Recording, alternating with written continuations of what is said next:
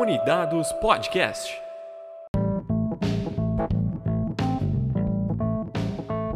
O Comunidados é um podcast original da comunidade Cognitivo, em que a tecnologia e o futuro dos dados encontram os maiores experts do mercado. Vocês já pararam para pensar em como a gente pode criar visões que realmente impactam no negócio? O que realmente é inovação e o que é somente moda? Ou como a gente pode dizer, o que somente está no hype? Essas e outras questões a cada episódio são debatidos em um bate-papo aberto e sem filtros comigo, Leonardo Pena, Patrícia Zago e Thaís Maia, experts da comunidade cognitiva.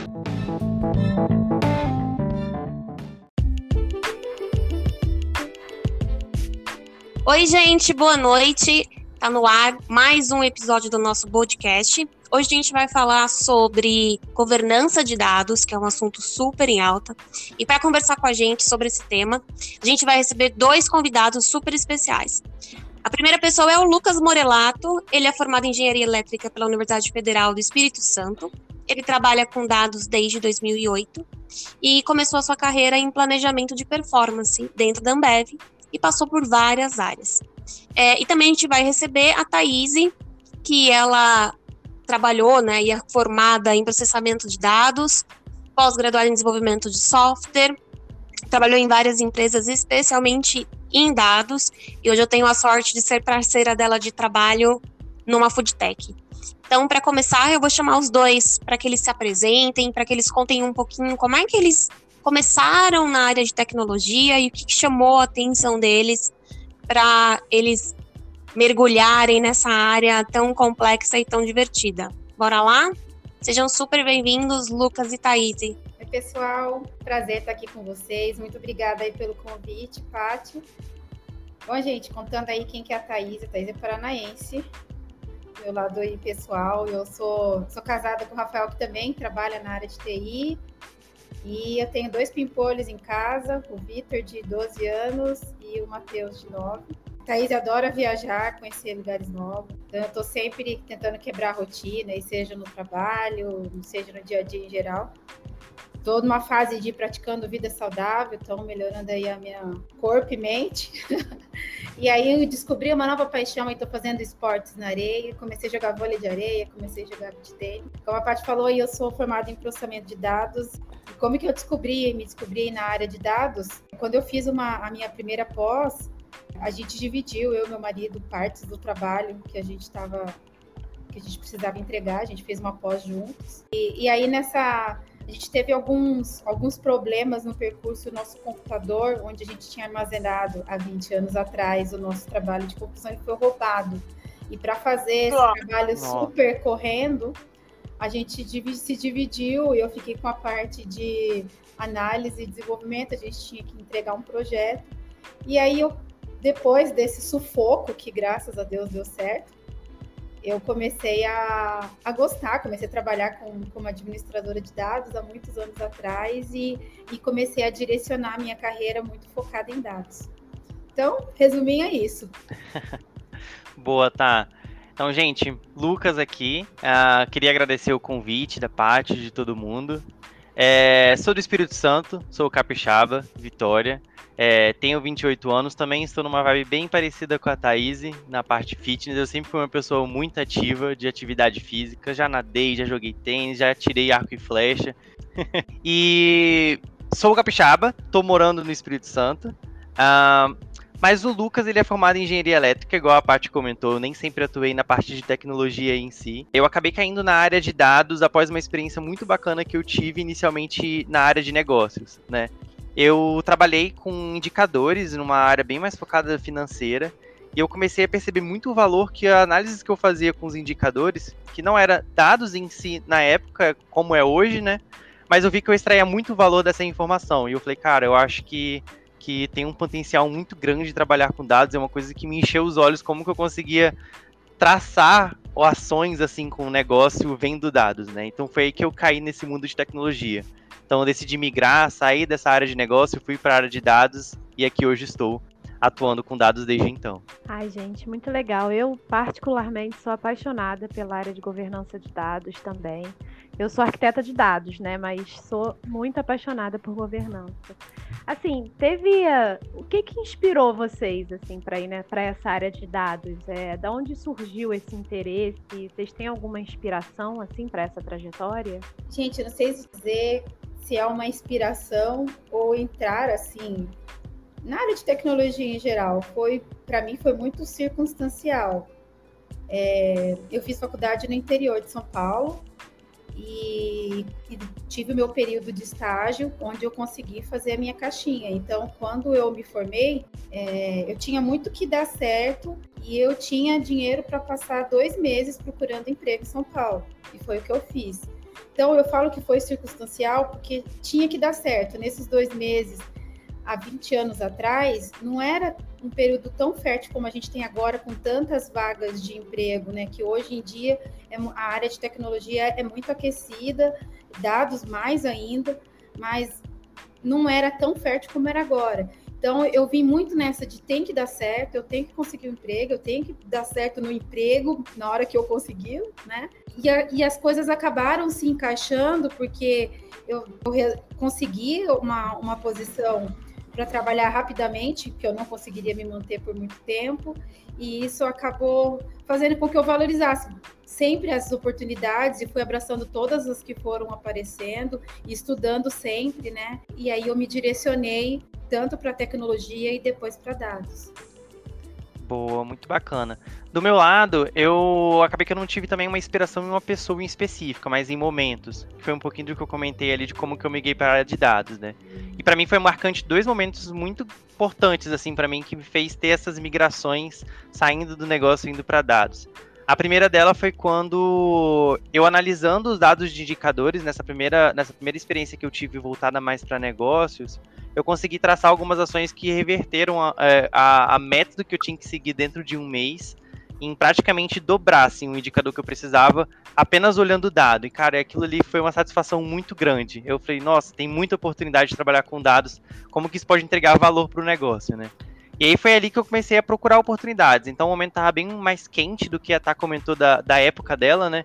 Então para mim foi assim um pouco mais é, legal correr atrás de me mudar de área e ir para dados. E foi esse primeiro marco, né? E aí meu segundo marco foi quando eu já estava na área de dados. E aí eu percebi que realmente isso acontecia na prática. Então eu começava a fazer várias, várias utilizações do dados, vários testes que a gente fazia de testes AB mesmo, né, que a gente faz na área de negócio, a gente conseguiu alavancar muitos resultados positivos para a empresa. E aquilo ali foi uma satisfação muito grande de que tudo aquilo veio das análises que eu fazia com dados, né? E aí foi assim que foi que foi me inspirando. É, dores do dia a dia acabaram me fazendo ter um brilho muito grande por governança de dados.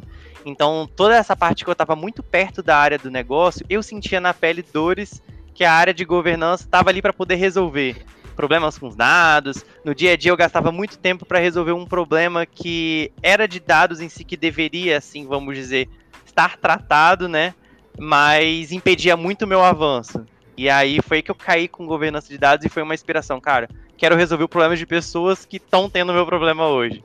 E aí foi que eu caí nesse mundo. Então foi assim, foi esses marcos que me inspiraram correr atrás, que acho que meu marco, assim, minha inspiração foram resultados, em resumo, né? Os resultados que eu fui, fui obtendo ali foram as inspirações para eu poder é, seguir, assim, a carreira de dados.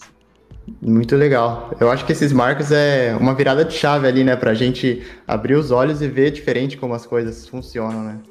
É, primeiro, muito bem-vindo, Thaís e, e Lucas, né? É, eu queria saber da Thaís é, como você descobriu a área de governança de dados, né? Eu acho que foi em 2012 ali, eu acho que não era muito conhecida a área.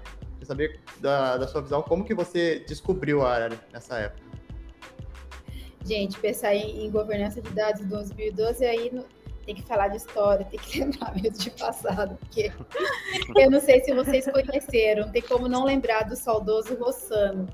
O Rossano, ele era, ele é uma pessoa, um consultor aí do mercado, ele ele foi o presidente do Dama Brasil e na época, em 2012, é, ele foi responsável pela tradução do Dama aqui. Ele fez toda uma movimentação com vários profissionais na época para traduzir a, o livro para português.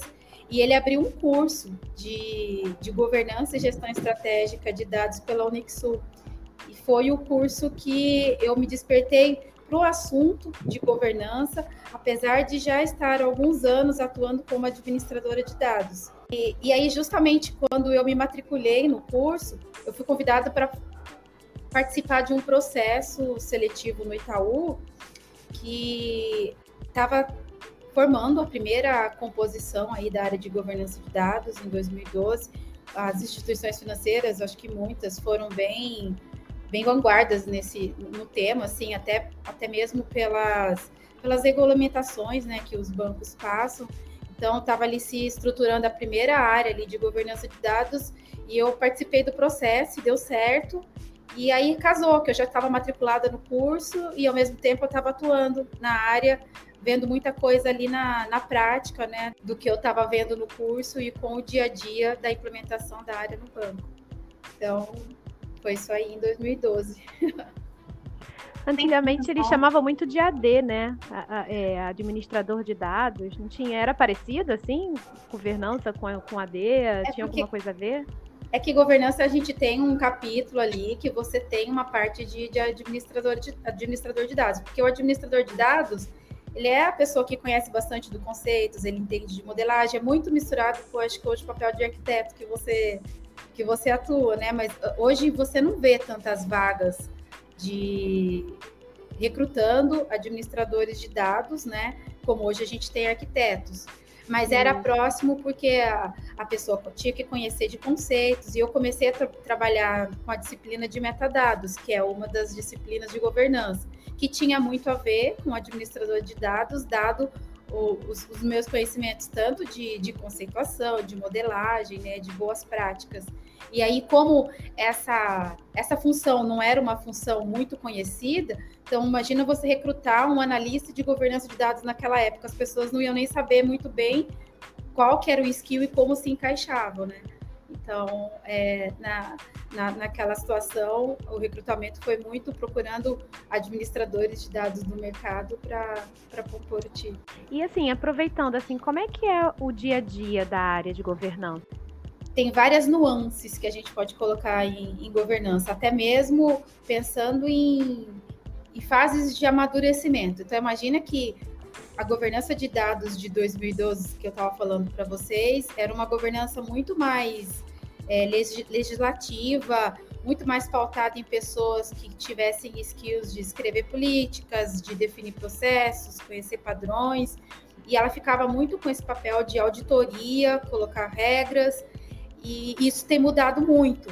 Então, é, hoje em dia, se você for falar como que é o dia a dia de uma área de governança de dados, ela é uma área que está muito mais é, voltada a construir pro, não processos somente, mas produtos que realmente ajudem a, a, governar os dados da empresa do que apenas colocar regras legislativas.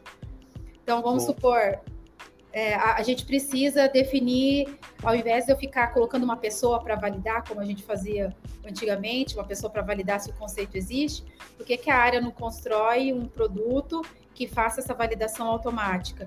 Então, o profissional, o dia a dia dele é muito menos criar regras, mas conhecer mais de tecnologia, conseguir desenvolver produtos que tornem tudo isso automatizado e assim direcionar mais para toda a empresa.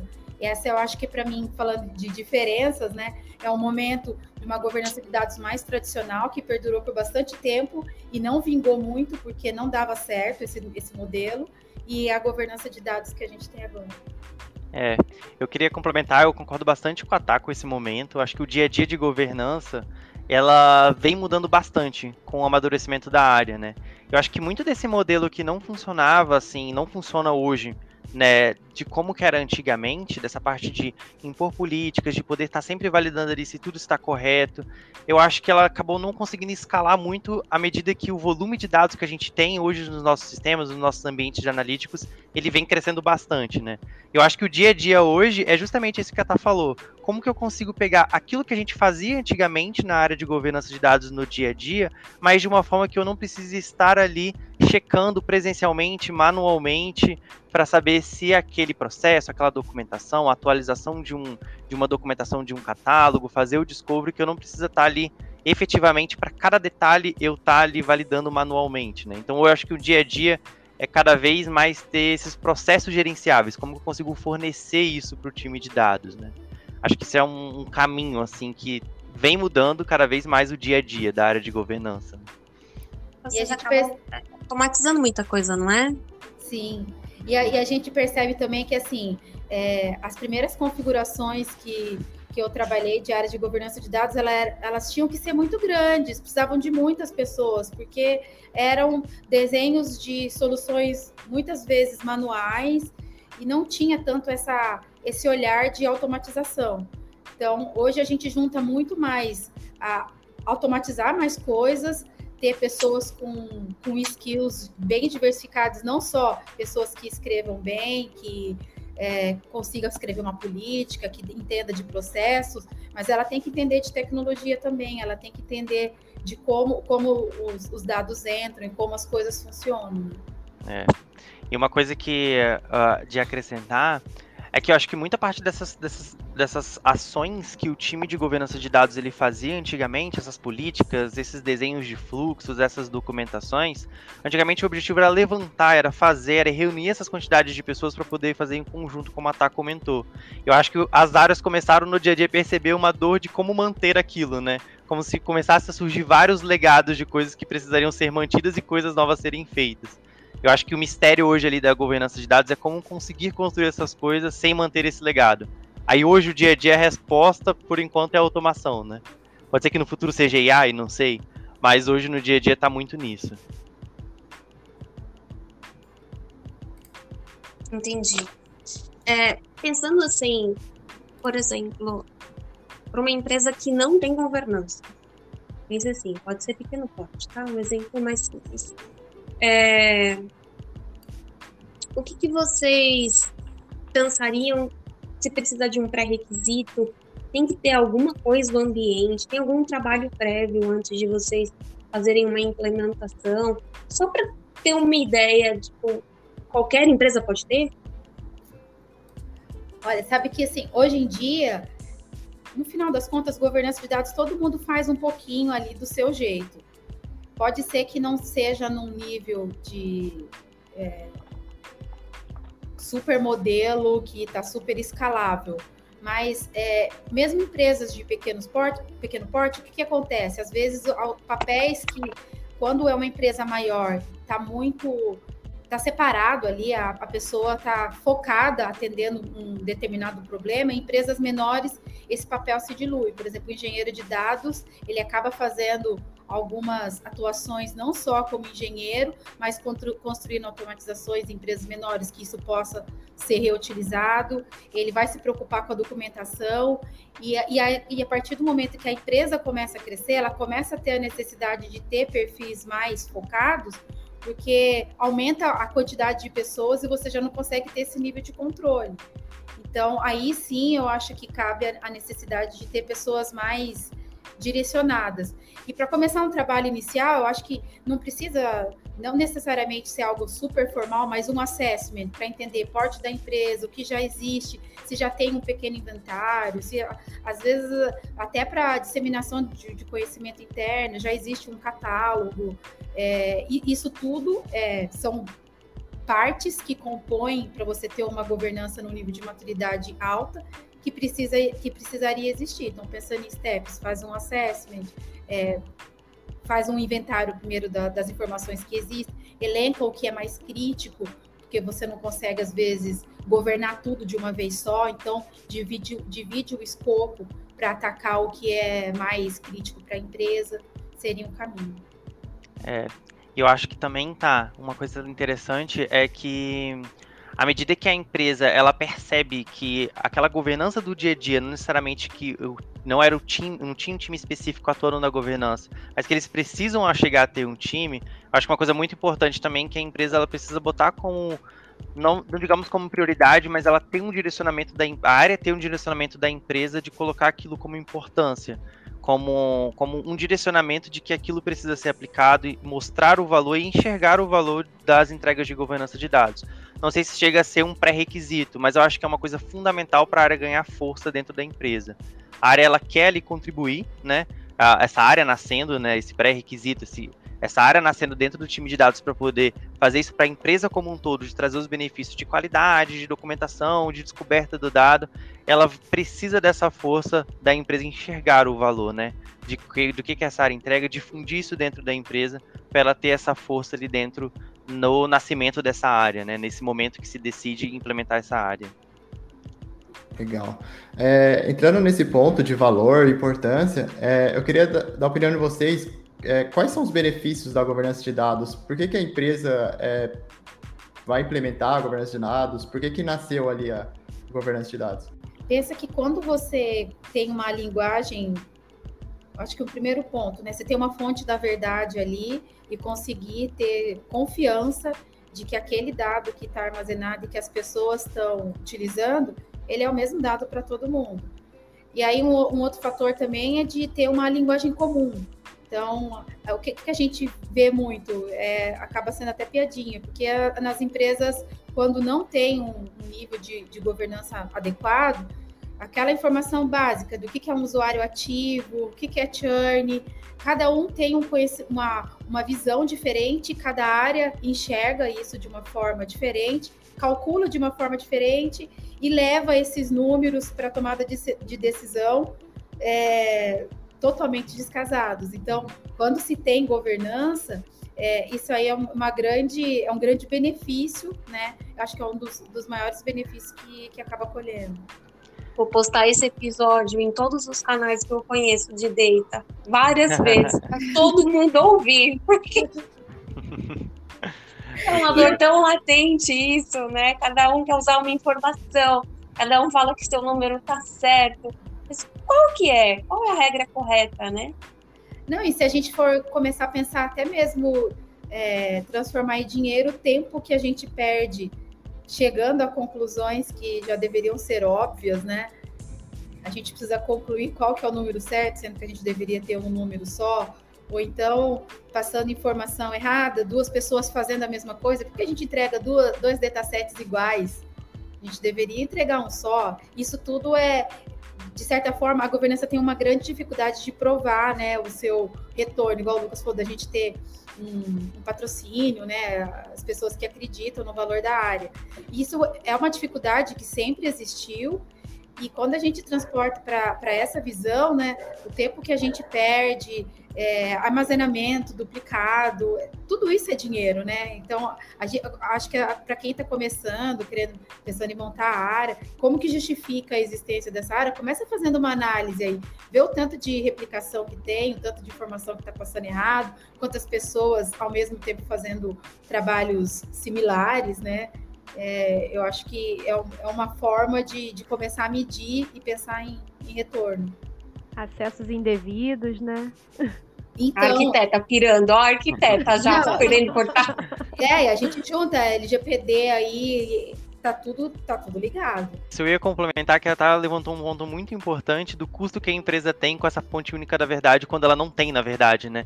De tentando entender, cara, qual é o dado, qual é a melhor forma, ou tomada de decisões que são feitas erradas. Eu ia trazer, eu acho que um benefício muito grande que tem também na área de governança, que também está atrelado a esse tempo ali que a empresa tem, é de aonde que está esse dado, né?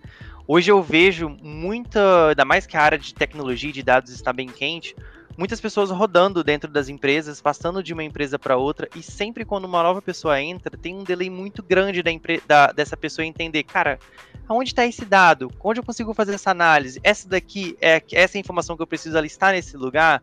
E as pessoas perdem muito tempo tentando entender aonde que está o dado, qual é a melhor forma possível de usar ele. E ali a empresa, o, é como se o negócio e a empresa como um todo, ela desse vários passos para trás, esperando aquela área de dados se recuperar no entendimento da informação para poder tomar as tomadas de decisões que às vezes já até tomaram antes e precisaram refazer devido a essa perda do conhecimento do dado, né? Então acho que um benefício muito grande do, da governança de dados bem aplicada nesse caso é como que a gente consegue que isso impacte menos a empresa, a pessoa consiga rapidamente saber onde tem um dado e a empresa não ter que ter uma resposta muito rápida, né, com essa análise. Acho que é um, um benefício muito, muito valioso hoje também de governança, difundir, né, os dados que a gente tem. Nossa, e quando, quando você está estruturando uma área, você chega numa empresa nova, assim, esses perfis, essas pessoas que conhecem dos dados quando não tem nada documentado e, e não tem conceito nenhum disseminado, esse conhecimento dessas pessoas valem ouro, assim, é, é aquela alavanca de você conseguir resultados muito mais rápidos, como você ter resultados muito mais devagar, porque você depende desse conhecimento que não está muitas vezes em lugar nenhum, as pessoas já foram embora, é, isso se perdeu, né?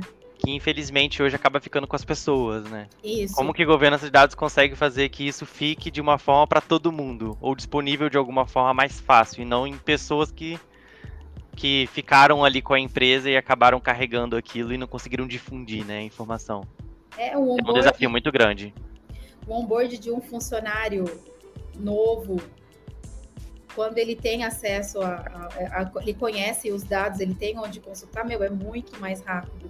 Então, assim, os funcionários que entram para trabalhar com dados e eles não têm nenhum artifício ali para consultar, até a rampagem deles, né? É muito mais lenta, é muito mais. Curva de aprendizado, né? Sim, a curva de aprendizado é muito maior. Aproveitando um assunto polêmico, é, tem muitas plataformas de governança, né? E muitas que custam um rim, para não falar dois, porque é muito caro. É, como é que vocês enxergam isso? Existe uma mudança do cenário? Como é que vocês. Eu não acompanho, tá? Então eu tenho muita curiosidade sobre isso. Existe uma mudança de software? Vocês constroem o de vocês?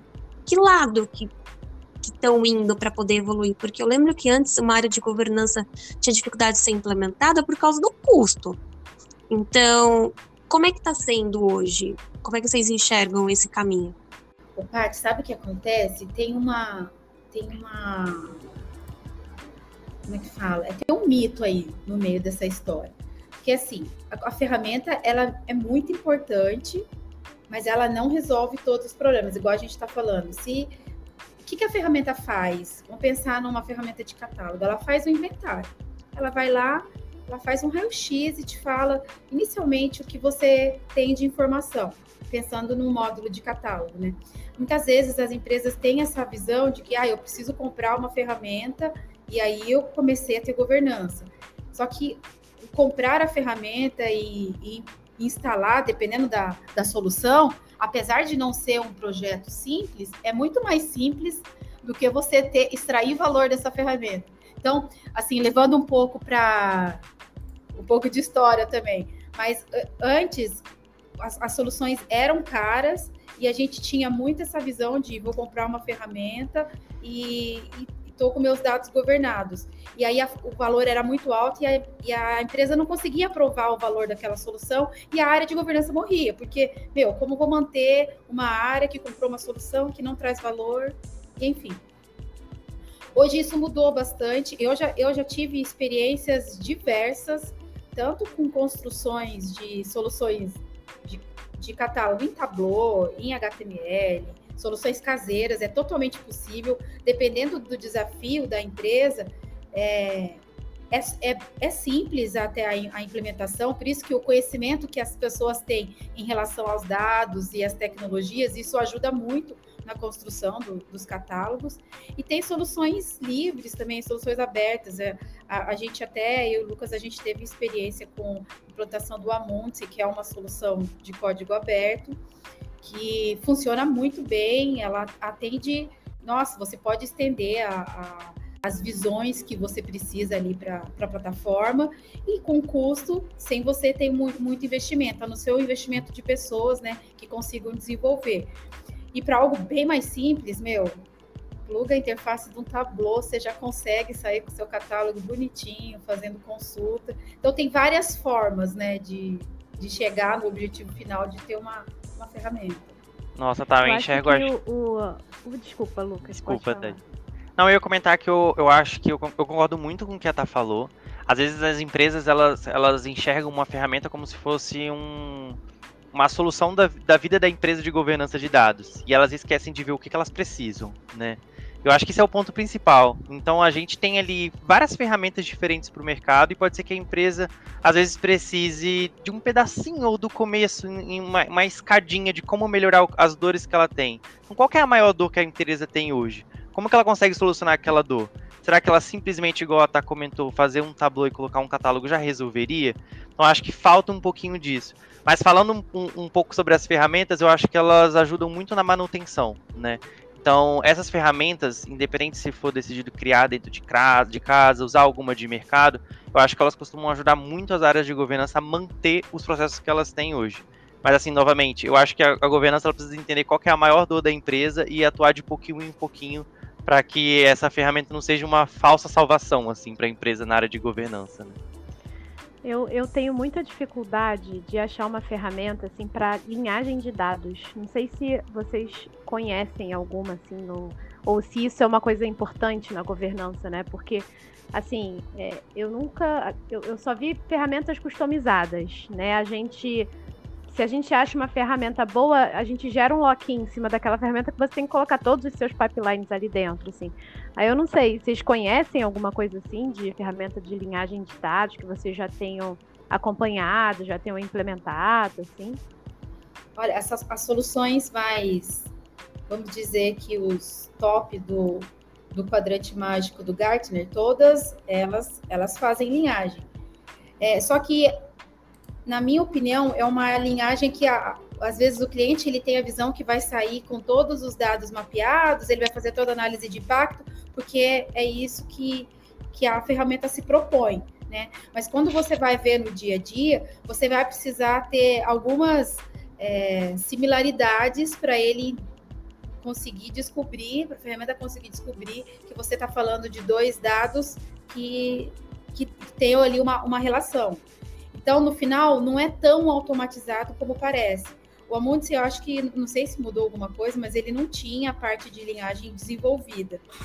Mas, é, fazendo propaganda, tem um colega nosso que trabalhou com, com governança e ele está trabalhando na Alvin. E eles construíram, ele foi justamente desenvolver o módulo de linhagem de dados para uma ferramenta que eles estão estendendo. E ele estava até contando como que é o funcionamento, porque para mim a linhagem ela deveria funcionar olhando para o dado em si e inferindo pelo, pelo conteúdo e não pelo nome da coluna. Porque imagina, se você tem uma coluna que chama CPF, e aí numa tabela, e na outra coluna ela chama código identificador. Para as ferramentas é, de linhagem básicas aí de mercado, eles não vão conseguir fazer uma ligação de que a gente está falando da mesma informação. Só que se você olhar o conteúdo, o dado, pelo, pelo padrão ali, ele já consegue fazer uma inferência e a linhagem vai estar tá, vai tá sendo criada. Então, esse colega, só fechando aí o, a ideia, mas ele está trabalhando nesse desenvolvimento e eles têm uma solução que eu acho que é muito atrativa para o mercado é, depois a gente pode, não sei se tem a, a, possibilidade de deixar no podcast aí, a gente pode deixar o contato se alguém se interessar tanto de conhecer a solução quanto é, conversar aí de, de N assuntos com ele. É uma pessoa claro, muito eu quero esse contato. ele, ele, ele é xará do Lucas também. É, xará. Acho que uma coisa legal também, acho que linka um pouco com o que a gente falou antes sobre uma ferramenta ou ver as dores de como que a gente consegue resolver pontualmente com em escadinhas, né, chegar até no topo, chegar numa ferramenta. Eu vejo que a própria parte de linhagem de dados, a gente também consegue, dependendo da dor da empresa, atuar ali pontualmente com soluções que não precisam ser tão complexas e irem evoluindo elas à medida que a empresa tem essa maturidade de linhagem de dados. Então eu já vi soluções de pessoas utilizando até mesmo ferramentas de analytics normais, construindo dados por trás para isso, claro, mas utilizando um Tableau ou um Looker de que elas conseguissem fazer um flow de todo o fluxo do dado que elas precisam e tentar entender, cara, de onde que vem essa informação, se está tendo alguma falha em algum momento desse meu pipeline, dessas minhas DAGs, dessa linhagem toda dos meus dados, então já vi pessoas resolvendo dores pontuais de linhagem e evoluindo, né? Essa solução que eu acho que é uma, é, um, é uma possível estratégia também, dependendo da empresa, de como que tá o momento dela ali, da dor que ela tem com linhagem, o que, que ela precisa naquele momento, né? Eu acho que casa bastante com o que a gente comentou. Qual é a dor que a empresa precisa agora? Ela precisa realmente de uma ferramenta bem completa de início ou ela consegue ir evoluindo aos poucos, né? Muitas vezes as empresas começam a olhar para a governança para o ambiente analítico. Daí ela se prende ali, trabalha no ambiente analítico, mas ela não pensa, ela não consegue ainda focar em ter todo esse ciclo de vida mapeando desde a origem de quando o dado nasce até ele desembocar no ambiente analítico, que aí seria uma linhagem de dados completa, acho que é o sonho de todo mundo, que eu desconheço alguma empresa que tenha isso Exatamente. em sua plenitude. Sem ter um lock-in, né? Porque é. esse é o grande negócio. Você é. tem que fazer todo o seu pipeline ali naquela ferramenta, enfim. mas, mas será que não daria para construir durante um pipeline de engenharia, conforme os dados estão sendo transportados? É, então, foi aonde eu vi, né? Eu vi ferramentas customizadas é, atuarem muito melhor do que uma ferramenta robusta, né? Para acompanhar a linhagem de dados. Né? Normalmente as customizadas elas se saem melhor né? nessa frente, né? Elas acabam atuando pontualmente no que, a empresa precisa, né? Então acho que Exatamente. a chance daquilo ter sucesso talvez pode ser maior. Eu, eu vou fazer uma analogia aqui muito muito fora de dados, mas eu acho que se encaixa bastante nesse caso. A gente tem ali aplicativos que são desenvolvidos para iOS e para Android, e quando a pessoa desenvolve um aplicativo focado para iOS, ela tem que se preocupar com um iPhone, com um único celular. E aí, quando ela desenvolve um aplicativo para Android, ela tem que se preocupar com vários Androids que são diferentes de várias marcas. Então, muito provavelmente, aquele que foi focado ali, customizado para específico para um, um caso de uso, igual você comentou, pode ser que ele tenha um sucesso ali mais mais certeiro, né? E assim, mudando um pouco de linhagem, que é um tema bem polêmico, uhum. assim, de ferramentas, é, se vocês tivessem que definir os papéis e responsabilidades da área de governança, quais seriam, assim? Nossa, eu acho que são muitos, viu? É, existem bastante papéis e responsabilidades que eu acho que a área de governança ela tem, assim, né? Primeiro, para mim é uma área dentro de uma empresa, né, como uma outra. Ela está ali integrada com as outras áreas para poder ser aquela área de suporte de conseguir entregar valor. Então ele tem as, as papéis e responsabilidades mais conhecidos de mercado em prover regras e padrões para as áreas que, que se envolvem com os produtos de dados que entregam dentro da empresa no ambiente analítico, como que a gente consegue acompanhar é, e resolver problemas de qualidade dos dados que estão sendo entregados, as documentações, os metadados. Eu acho que existem vários tipos de papéis e personalidades que, a, que, a, que o time de governança ele tem ali dentro da empresa. Mas acho que uma coisa muito importante, que eu acho que linka muito com o que a gente vem falando aqui do momento da área de governança de dados, é que quanto a papéis, é, todas essas responsabilidades, essas atuações que a governança faz, eu acho que ela precisa hoje, ela está sempre ali pensando em como que a gente consegue construir isso num processo muito autogerenciável, sem gerar legados, né?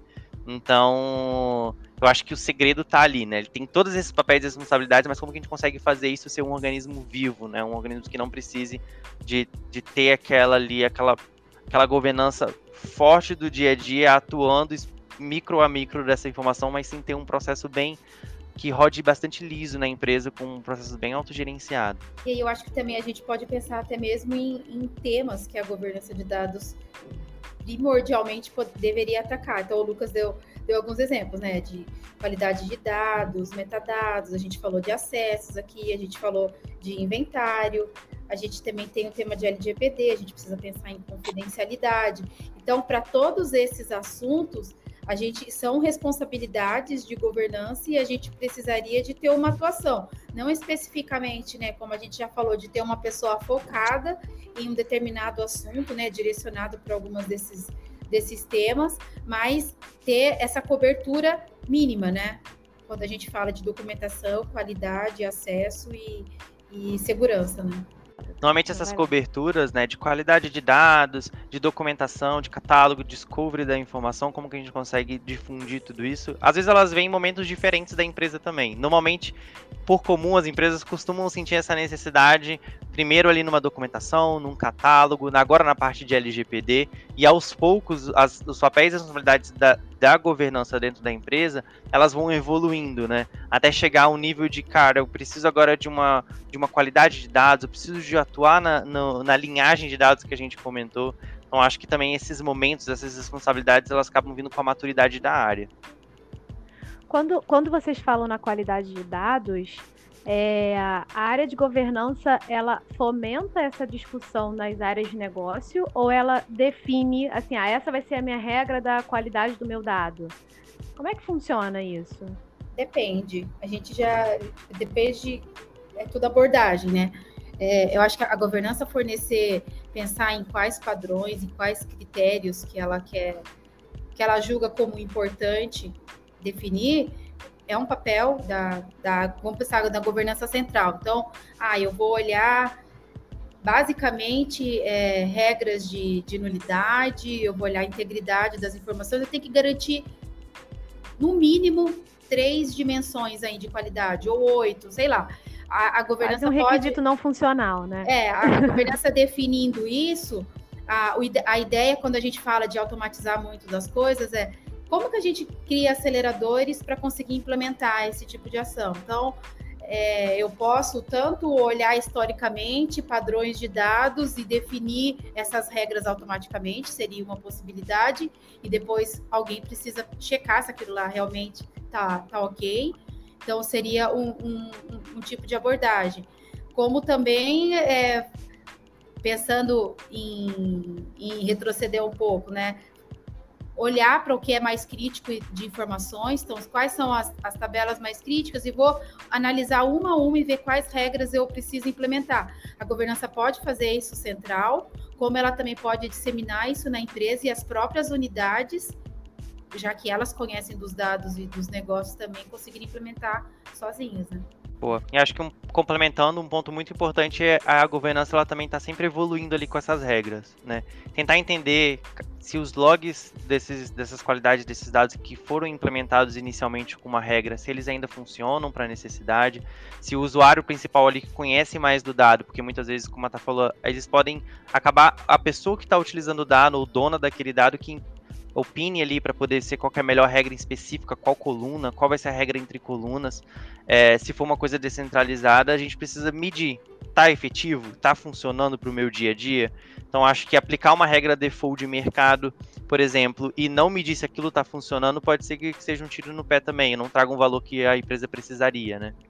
Então acho que ter esse, esse retorno, essa realimentação ali do que, que a gente está entregando e qual que é o impacto disso é muito importante também a governança precisa muito de ter os indicadores de sucesso dela e, e com certeza medir essa qualidade, se está sendo efetiva, é um indicador muito importante. Então, é, para você ver, provar realmente o valor da área, né? É, ter essa abordagem de pensar em quais, quais seriam as métricas que precisam ser medidas para provar efetivamente o que está sendo feito, está sendo efetivo, né? Isso é muito importante. E isso vale para a área como um todo, né, tá? Quando a gente é. fala ali todos os nossos dados, qual é a cobertura que a gente tem de documentação, qual que é o volume de erros que a gente está tendo de, de monitoramento de linhagem, de, de qualidade. Acho que a área, é uma, a área de governança é uma área como outra de, de negócio qualquer. Ela precisa medir o seu negócio, que é a governança de dados. Né? Ela precisa ter essa calibragem ali dessas métricas. Legal. Eu queria puxar esse ponto que você comentou até no começo ali, de a integração da governança de, de dados com outras áreas também, né? É, eu queria saber como que funciona essa troca da governança de dados com outras áreas, como a engenharia e a arquitetura.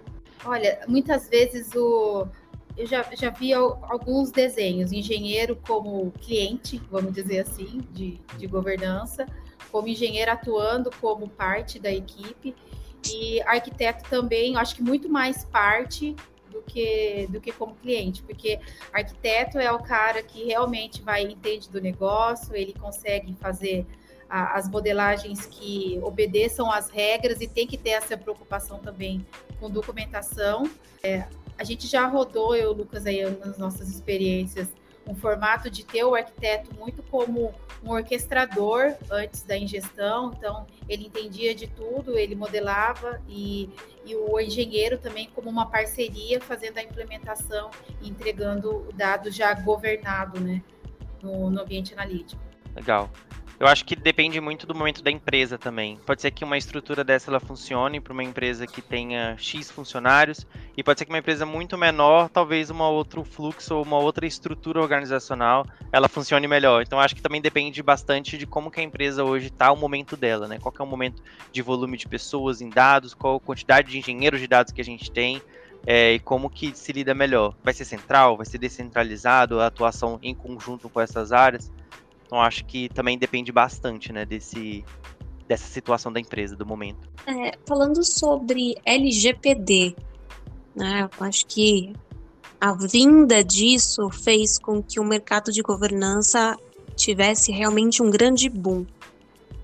É, vocês conseguiriam indicar uma boa estratégia para fazer uma implementação nesse tipo de ambiente? O que, que, mudou no dia a dia de uma área de governança por causa da LGPD?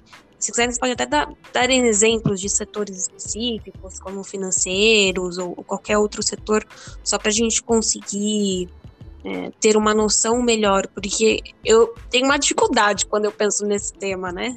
Nossa, eu tenho dois pontos, eu acho, né? Eu acho que o primeiro ponto que eu ia comentar é como aplicar, né? Como que utilizar LGPD hoje na empresa. Hoje a gente tem muitos frameworks prontos, né? Então, se você for simplesmente fechar o olho e seguir esses frameworks, a gente tem vários passos ali de como implementar essa LGPD na empresa né? Então ali gente, você faz toda a preparação, como que você consegue ver quais são as análises da lei de privacidade que hoje estão aplicadas para os seus dados dentro da empresa, fazer toda uma avaliação de quais são os dados que são utilizados, como que eles são utilizados, qual que é o gap que a gente tem, aonde a gente tem problema, o que, que a gente precisa fazer e começar a fazer esse direcionamento. Então tem frameworks de mercado, tem o SGPD, né, que é o Sistema de Gestão de Proteção de Dados, que você faz toda essa preparação, você organiza todos esses dados da empresa. Então, como que eu consigo ajustar os processos atuais que eu tenho para atuar nesse, nesse assessment que eu fiz de gap? Quais são, como que eu consigo atribuir né, essas responsabilidades nesses processos de proteção de dados? E aí, de enfim, você começar a atuar. Vamos implementar processos de tratamento de dados pessoais, vamos implementar diretrizes para poder atuar nesses dados é, é, em ambientes controlados desses dados pessoais. E ali você, pós essa implementação, você precisa manter. Então aí você faz uma governança. Então eu vou gerenciar o uso desses processos, eu vou continuar mantendo ali um fluxo contínuo, e aí por fim você sempre está avaliando. Isso é, é, um resumo de um framework de LGPD, que eu acho que as pessoas costumam seguir, mas acho que o principal, assim, sabe, um resumo muito grande é quando a gente tem um ambiente analítico, se a gente conseguir garantir que esse ambiente analítico está tudo anonimizado por default para as pessoas que utilizam o dado no dia a dia, que porque na LGPD não entra dados anonimizados, né, anonimizados de fato, eu acho que é um segredo principal para que depois a gente parta para ambientes mais controlados em casos específicos.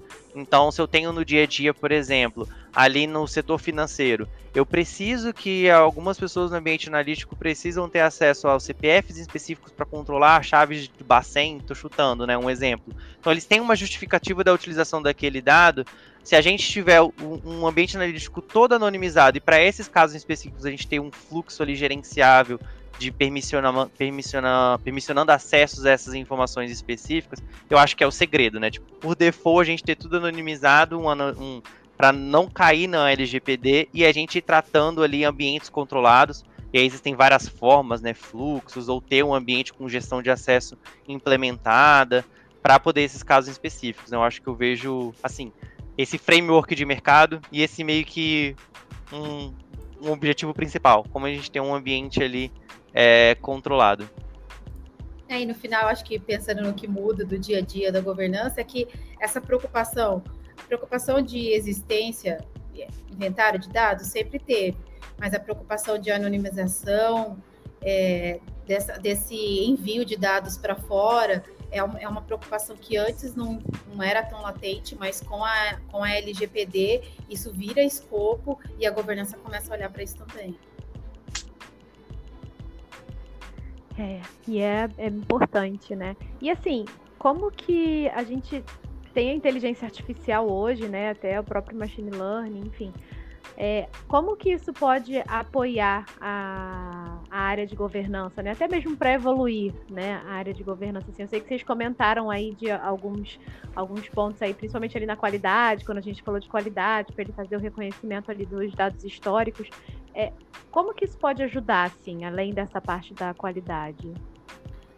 Então, acho que eu vejo, assim, ela, ela pode ser um acelerador muito pensando em, em descobertas de padrões.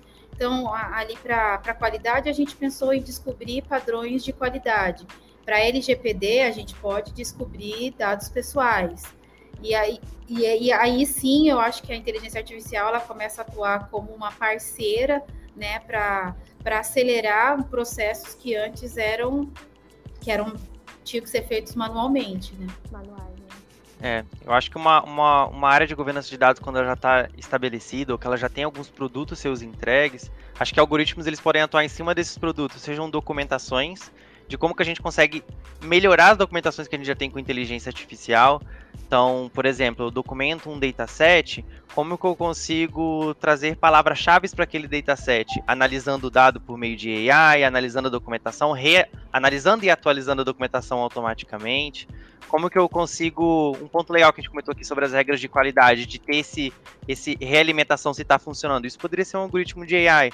Ele pode pegar os logs das qualidades de dados, ver o como que está o dado hoje versus os logs e fazer uma realimentação, um modelo. Esse dado está funcionando hoje? Ao invés de a gente fazer manual, poderia ser um algoritmo, por exemplo, né? A regra de nulidade, de porcentagem de nulidade de um campo, por exemplo, pode ser treinada por meio de um modelo de algoritmo. Então, acho que tem muitas coberturas, assim, que o, a, a, a, os algoritmos e a área de ciência de dados, né, a inteligência artificial, acho que ela consegue contribuir a alavancar, né, e as melhorias do que a área de governança está entregando. Legal. Eu consigo ouvir daqui a cabeça do Léo pensando em vários algoritmos para implementar na governança. Aqui já. Agora, sim, é, para o nosso ouvinte que está todo empolgado com a área, analista, né? É, ele quer seguir o rumo aí de governança de dados. É, o que, que ele precisa ter para entrar na área? É, tem algum caminho que vocês indicam para estudar? Olha, é, pessoas que tenham conhecimentos de dado em geral, é, a gente tem Antes não tinham muitos, mas agora tem alguns livros de, de governança. Acho que saiu no ano passado, do Carlos Barbieri, é um nome bem conhecido aí no meio. Tem um livro dele. É, o pessoal que. Nossos colegas também, uma turma do PicPay, eles se juntaram no passado e criou um curso de governança de dados. Ele está disponível também para quem é um curso bem bacana aí para quem está iniciando. Ele fala de vários módulos e foi todo ministrado. O pessoal se juntou e, e criou esse curso. E eu acho que também um, um outro ponto é se manter é, antenado com tecnologia, né? Porque estudando as tecnologias que a gente tem de dados hoje, porque quanto mais a pessoa está por dentro né, de, de, de, tecnologias de dados, ela vai conseguir também propor soluções de governança para ter a, essa, essa área mais organizada. Onde é que está esse curso, menina? Que é a plataforma? Peraí, agora... Eu acho que, é, eu acho que tá na Udemy. Gente, mas que sucesso! Que iniciativa incrível! Meu, parabéns para essa turma. Olha, exemplar. Lucas, se quiser dar mais dicas, estamos aqui. Talvez você né, surpreenda a gente novamente. É, eu, eu, acho que tem, deve ter mais alguns cursos é, mais resumidos, né? Mas esse é um curso em vídeo e eu acho que foi um dos primeiros. Depois desse, surgiram alguns outros. Foi em 2019 que o pessoal lançou. 2020, 2020. Nossa, que orgulho. Acho que um complementando ali sobre um analista ali querendo entrar na área de governança, né? Acho que teve uma movimentação muito grande ao longo do tempo, né? Como o cara foi mudando. Acho que uma coisa que antigamente era muito visto, assim, que de hard skill, vamos dizer assim, de habilidades que as pessoas é, que a área buscava era muito ferramental de era muito de LGPD, de política, como que consigo implementar processos. Acho que ainda hoje tem sim, com certeza, mas eu acho que um fator de chave que está virando muito isso é a pessoa conhecer dados em geral, igual a Thaís comentou. Então, como que o dado nasce e chega até a pessoa? Qual é o caminho que ele faz? Porque nesse caminho são vários pontinhos que a governança está ali presente de alguma forma seja na ingestão do dado junto com engenharia, qual é a melhor forma de trazer, seja na disponibilização, disponibilização com modelagem.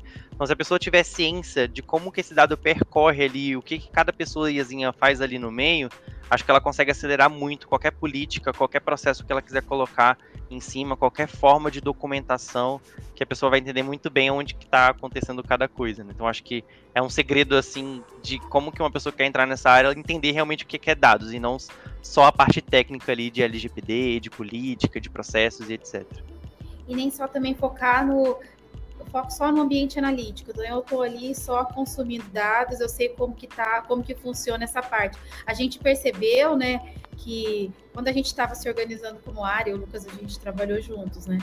E, e, e, a gente percebeu justamente esse gap, né, de entender o ciclo de vida do dado, né, que ele comentou, de como que nasce a informação. Muitas vezes as pessoas estavam lá na ponta, olhando o dado só para o consumo e não tinham noção de todas as transformações e de todos os gates de controle que governança talvez precisaria atuar para que a gente tivesse realmente ou dado nascendo direito, ou a gente pelo menos controlando na saída, né?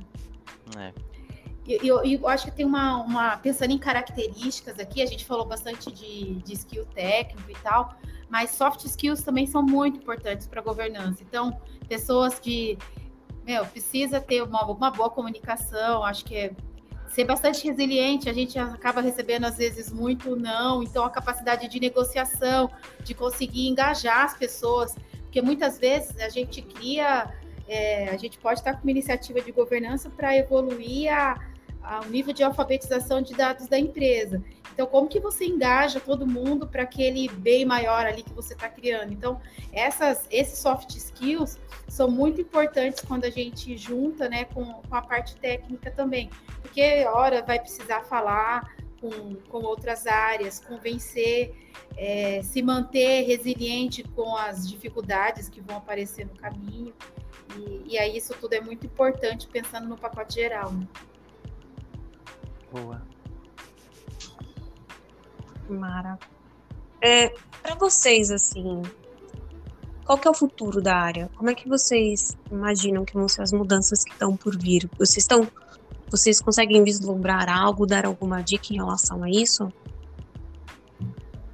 Olha, eu acho que o Lucas vai concordar comigo, mas o que, que a gente vem falando muito? A gente vem falando muito de data mesh, de começar a controlar é, a gente ter essa visão de pessoas respons adultos responsáveis, como a gente gosta de falar, né? Adultos responsáveis pelos dados e, e isso ser organizado por assuntos dentro da, da, empresa e a governança atuar como uma governança federada, onde as áreas tenham autonomia, se sintam donas daquilo. Então, é, pensando assim em toda a burocracia que a governança foi embrulhada por muitos anos, eu acho que está quebrando-se muito esse paradigma de uma área burocrática.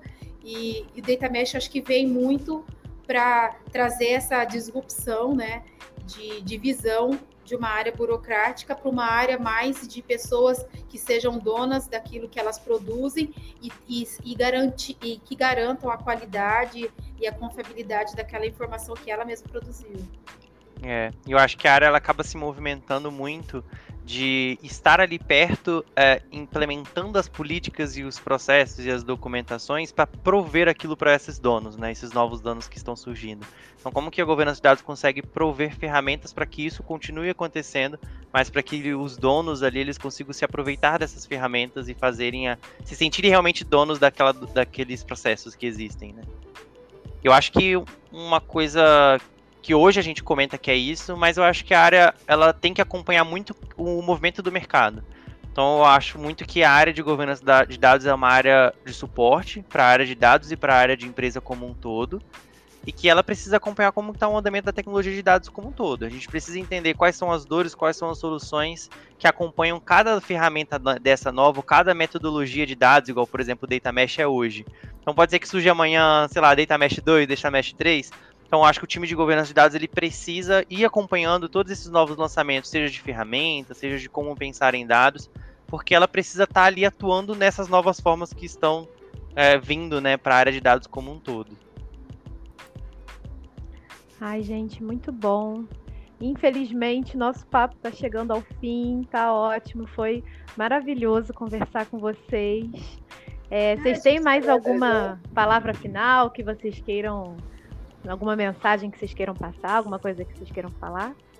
Gente, a gente eu adorei o convite também. Foi um, foram momentos aqui bem, bem descontraídos, do jeito que, que vocês, quando nos convidaram, comentaram. Então, a gente ficou muito é, lisonjeado aí com o convite.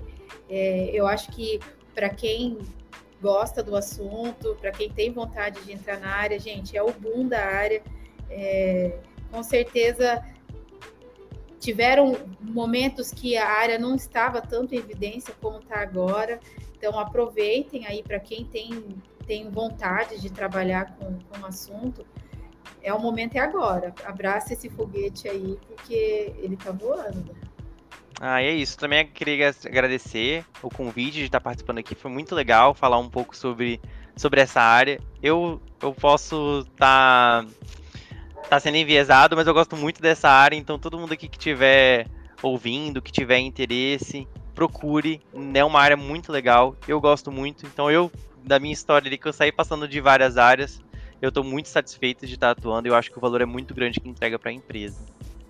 E é isso. Ai, nós que agradecemos a aula que vocês deram, gente. Foi muito gostoso. Então, muito obrigada e até o próximo episódio, né? Isso aí. Obrigado, gente. Tchau, tchau. tchau.